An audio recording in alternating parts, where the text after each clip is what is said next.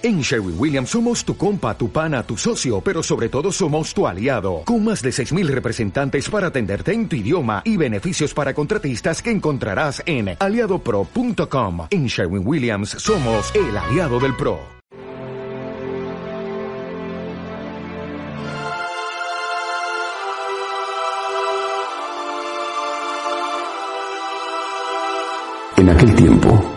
Al enterarse Jesús de la muerte de Juan Bautista, se marchó de allí en barca a solas a un lugar desierto. Cuando la gente lo supo, lo siguió por tierra desde los poblados. Al desembarcar, vio Jesús una multitud. Se compadeció de ella y curó a los enfermos. Como se hizo tarde, se acercaron los discípulos a decirle, estamos en despoblado y es muy tarde. Despide a la multitud para que vayan a las aldeas y se compren comida. Jesús les replicó, no hace falta que vayan, dadles vosotros de comer. Ellos le replicaron, si aquí no tenemos más que cinco panes y dos peces. Les dijo, traédmelos. Mandó a la gente que se recostara en la hierba y tomando los cinco panes y los dos peces, alzando la mirada al cielo, pronunció la bendición. Partió los panes y se los dio a los discípulos los discípulos se los dieron a la gente. Comieron todos y se saciaron y recogieron doce cestos llenos de sobras. Comieron unos cinco mil hombres sin contar mujeres y niños. Palabra del Señor. Gloria a ti, Señor Jesús. Dadles vosotros de comer. Esta frase ha sido siempre escuchada por la Iglesia, siempre.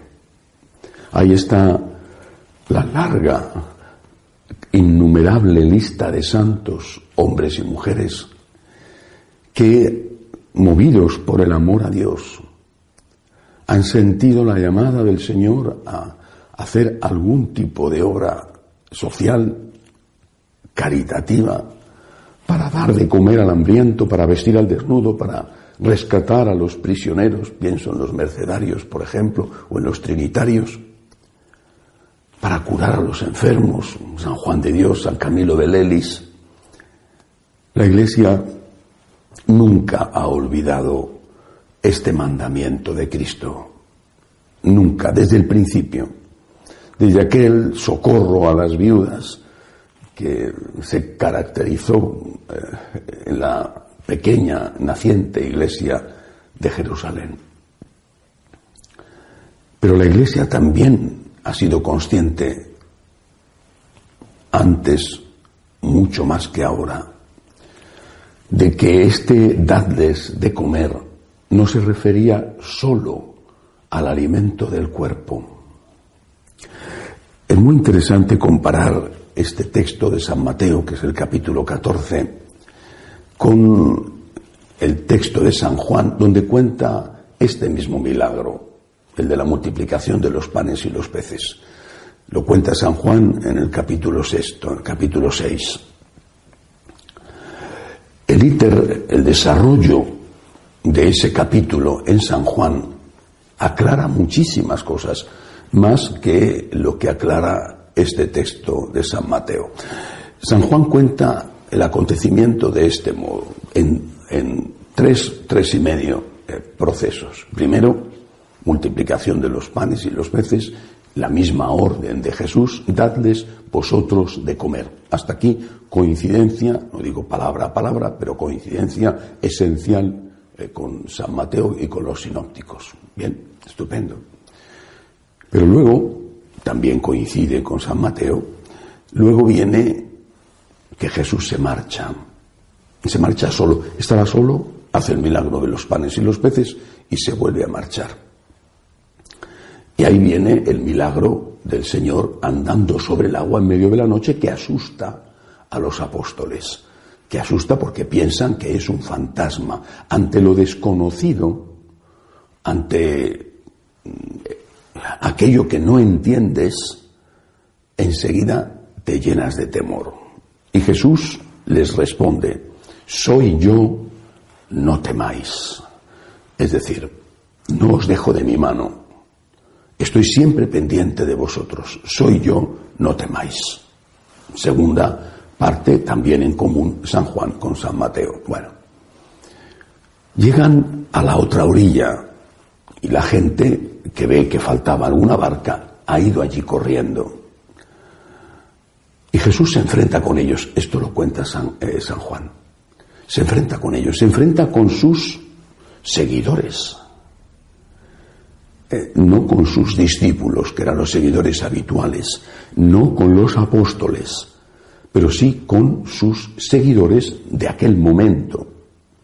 Se enfrenta con ellos y les dice una frase muy fuerte, anticipo de lo que luego va a ocurrir. Les dice, os lo aseguro, me buscáis porque habéis comido pan hasta saciaros. No me buscáis porque creáis en mí, no me buscáis porque el milagro os haya hecho reflexionar sobre por qué tengo este poder, quién soy, seré de verdad el Mesías o seré incluso mucho más que el Mesías. No, no buscáis de mí nada espiritual. Buscáis que os cure, que os dé dinero, que llene vuestros estómagos. Me buscáis porque habéis comido pan hasta saciaros. Y a continuación les dice, y viene el largo discurso que introduce San Juan, anuncio de la Eucaristía, yo soy el pan de vida. El que come mi carne y bebe mi sangre, ese vive en mí. Yo soy el pan de vida, el discurso eucarístico, que luego llevará a cabo como consagración en la última cena. ¿Y qué es lo que se produce? Lo dice el Evangelio también. Inmediatamente una crisis. ¿Qué es esto? Este modo de hablar es insoportable. Nos está hablando de canibalismo. ¿Quién es este? Incluso dice San Juan que empiezan de nuevo con la vieja historia de la que ya había hablado San Mateo. Pero si a este le conocemos, si viene de Nazaret, si conocemos a sus hermanos y a sus hermanas, es decir, el Señor, claro que quiere que hagamos obras de caridad. Repito, la Iglesia las ha hecho siempre. Ese dadles vosotros de comer suena con fuerza, con autoridad, con la autoridad que procede de Dios, en el corazón de cada católico, siempre, de cada sacerdote, de cada obispo, de cada papa. Dadles vosotros de comer. Siempre fue así, siempre. Siempre un católico sabe que sobre su dinero legítimo pesa lo que la Iglesia llamó una hipoteca social. Tú tienes el deber de la caridad, tienes el deber de echarte mano al bolsillo o a tu tiempo. Ese es un deber, es una obligación, no es una opción. Pero eso es solo la primera lección de estas tres, que van seguidas dadle vosotros de comer. Pero el pan que yo he venido a traer no es el pan para que tú vivas sin trabajar.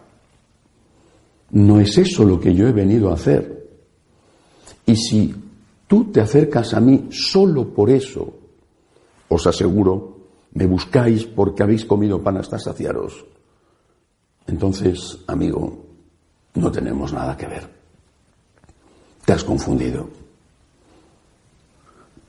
Desde ese momento, por lo menos según San Juan, el Señor empezó a reducir el número de los milagros. Aquella gente le seguía por interés. Y eso no era lo que él quería, eso no era lo que él había venido a hacer. No había venido a poner una red de panaderías que dieran de comer gratis. No hay que olvidar aquella tentación de las tres en el desierto. Si eres el Hijo de Dios, haz que estas piedras se conviertan en panes. Es decir, acaba con el hambre en el mundo. Anda que no hay piedras y arena en el desierto. ¿Para qué tenemos que trabajar? Si eres el Hijo de Dios, resuélvenos los problemas. Todos los problemas de salud, de dinero, de todos los problemas. resuélvenos los problemas y entonces creeremos en ti. El Señor le respondió a Satanás, no solo de pan vive el hombre, sino de toda palabra que sale de la boca de Dios. Y una de estas palabras que sale de la boca de Dios es esta. Este es mi cuerpo. Y el que come mi carne y bebe mi sangre, no morirá para siempre. Y ahí viene la tercera inevitable conclusión. ¿Somos conscientes de esto? Todos nosotros, los católicos, los laicos. Ayer lo comentaba en la homilía. En muchos sitios no hay misa. No sé si la pandemia es la causa o la excusa. Los gobiernos han decidido que no hay misa. En algunos sitios iglesias cerradas, en otros sin misa, pero con iglesias abiertas. Bueno, o en algunos sitios una reducción drástica del número de fieles que pueden asistir, aunque los templos sean enormes. Bueno, pero en otro sitio ya hay misa. Y lo que está ocurriendo es que ni siquiera se llena ese aforo permitido. ¿Dónde está el hambre de Cristo? ¿Dónde está el deseo de encontrarse con el Señor? ¿Dónde está aquellas palabras de los mártires de Avilene del norte de África cuando aceptaron el martirio antes de perder la misa y respondieron al que les exigía no ir a misa sin la Eucaristía no podemos vivir? ¿Dónde está? ¿A pedir? ¿Vas? ¿Por miedo? ¿Vas? Pero en cuanto te han dicho que eso ya no es precepto dominical porque estás en edad de riesgo, por lo que sea, has dejado de ir. Hombre, que hay que ir cumpliendo todas las medidas de seguridad, por supuesto, la mascarilla, el gel en las manos. Pero, pero hay que ir. Muchos laicos, muchos están yendo, pero muchos practicantes de antes no están yendo. ¿Dónde está el amor al Señor? Y desde la otra perspectiva, desde la de los sacerdotes, yo estoy escandalizado, de verdad. Sorprendido, sí, pero sobre todo escandalizado. Digo sorprendido relativamente porque, porque cuando yo veo tantos sacerdotes, no hablo de que sean mayoría ni mayoría, pero tantos sacerdotes que dicen que los lunes no hay misa en su parroquia porque es su día de descanso. Pregunto, pero bueno, o sea, el lunes tú no trabajas, es tu día de descanso, entonces tú eres como el empleado de un banco o de una tienda, ¿tú, eres un, un funcionario? ¿Un sacerdote es un funcionario?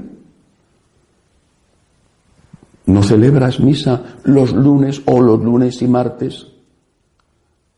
Y son muchos los sacerdotes que han abandonado literalmente a su pueblo en medio de esta pandemia Siempre es que la iglesia estaba cerrada, no podíamos recibir a nadie. ¿Qué íbamos a hacer? Pues es verdad, la iglesia estaba cerrada, pero, pero has celebrado misa cada día por tu pueblo a solas, a solas. El valor del sacrificio no depende de si tienes delante mil personas, una o incluso ninguna. Has abandonado a tu pueblo. Incluso cuando, y pienso por ejemplo el caso de España, las iglesias no han estado nunca cerradas por orden del gobierno ni por orden de los obispos. Durante lo más duro de la pandemia se prohibió la misa. Pero nunca en España, no así en otros sitios, por eso no comprendo por qué es así en otros sitios. En España nunca el gobierno, y es socialista y comunista, Nunca el gobierno prohibió que las iglesias estuvieran abiertas. Siempre se pudo. ¿Dónde estaban los curas? Si muchos cerraron los templos, aunque no era obligatorio. Dirán, hombres que estamos en una edad de riesgo porque somos ancianos, podemos contraer fácilmente la enfermedad, pues protégete. O bien incluso No hay ministros extraordinarios de la comunión para que puedan dar la comunión al pueblo que tenía permiso del gobierno y por supuesto del obispo. El darles de comer, que es una orden del Señor, no se refiere solo al alimento del cuerpo. Repito, el íter que cuenta San Juan es muy claro. Darles de comer, aceptar lo que no entendéis, esa aparición de Cristo andando sobre el agua que piensan que es un fantasma, aceptad lo que no entendéis, tener fe en mí, no me busquéis por el interés, os aseguro, me buscáis porque habéis comido pan hasta saciaros. Y luego, mi carne es verdadera comida. El darles de comer termina con esto. Mi carne es verdadera comida. No podemos, no es que no queramos, es que no podemos resolver los problemas del mundo si lo estamos viendo. Estoy en Italia. A relativamente pocos kilómetros está Libia, que fue en su tiempo una colonia italiana. Bueno, hay 650.000 mm, cifras oficiales, quizás sean más. 650.000 personas procedentes, la mayor parte de ellas del norte de África, preparadas para desembarcar en Italia. Una parte de ellos, por supuesto, enfermos con el virus. Podemos, Italia puede acoger a 650.000 personas que llegan a sus costas necesitados de todo. Podemos resolver el problema del hambre en el mundo. Podemos resolver los problemas de la carestía en Venezuela. Podemos resolver los problemas de la persecución sangrienta ya en Nicaragua. Esta noche pasada ardido la preciosa imagen del Cristo de la sangre en un incendio intencionado. Yo, como sacerdote, puedo hacer algo, pero lo que yo puedo hacer es una gota de agua en el desierto. Es mi responsabilidad hacerlo, pero yo sé que es una gota de agua en el desierto. En cambio, hay algo que yo sí puedo hacer. Hay un hambriento al que yo puedo dar de comer, que es el hambriento del pan de Dios, del cuerpo de Cristo. Bueno, pues eso no lo hago. Me encargo de hacer otras cosas, si es que las hago, eso está por ver, porque muchas veces es palabrería y retórica hueca y vacía, con la que quedas muy bien. Has hecho una opción por los pobres, pero te has ido de vacaciones a un lugar de lujo. Venga, hombre. Y las iglesias cerradas, cuando no queda más remedio, no queda más remedio, pero no inventarías mil trucos dentro de la ley para llegar a tu pueblo y darle de comer al hambriento. Y cuando incluso han estado abiertas, las has mantenido cerradas o no has prestado un servicio que pudiera dar consuelo a esa gente que tenía un familiar enfermo muriendo, que necesitaba la confesión, que necesitaba más que el pan recibir la Eucaristía. ¿Dónde están los curas? ¿Dónde? Algunos, muchos, han estado donde tenían que estar. Pero esto ha sido una prueba que ha puesto de manifiesto, negro sobre blanco, quién es quién. Y no entro ahora de si eres pecador o no eres pecador, eres mejor que yo o no eres mejor que yo. No tengo ningún interés ni en compararme con nadie ni en comparar a unos con otros. Pero digo que un cura es un servidor del altar, que tiene efectivamente en su parroquia que organizar bien Cáritas del mejor modo posible, dar de comer al hambriento. Por supuesto que sí, es nuestra historia, es nuestra genética, lo llevamos en la sangre. No podemos mirar hacia otro lado cuando alguien pasa hambre, pero no podemos resolver los problemas del mundo, por desgracia, pero es así. En cambio, nuestro primer deber es con el altar. Dar de comer a ese hambriento, que necesita a Cristo, confesar a la persona, consolar al que está sufriendo. Es nuestro deber. ¿Dónde están los curas? ¿Y dónde están los laicos? Esta pandemia yo creo que ha servido para que se ponga al descubierto lo que hay escondido en cada corazón. El Señor nos está esperando en el sagrario. Acudamos a Él, verdadero pan de vida. Desde el sagrario dice, grita, suplica, venid a mí los que estáis cansados y agobiados, y yo os aliviaré. Acudamos a Él, el pan de vida. Y que aquellos que son sus servidores, los servidores del altar, del cual por cierto viven, estén siempre haciendo todo lo que pueden, al máximo de lo que pueden. Que no estoy recomendando hacer cosas ilegales, pero hacer todo lo que pueden para dar de comer a ese hambriento que va en busca del pan de la vida. Que así sea.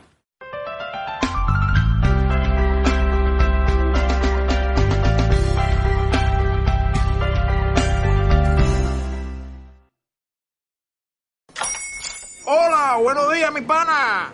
Buenos días, bienvenido a Sherwin Williams. ¡Ey! ¿Qué onda, compadre?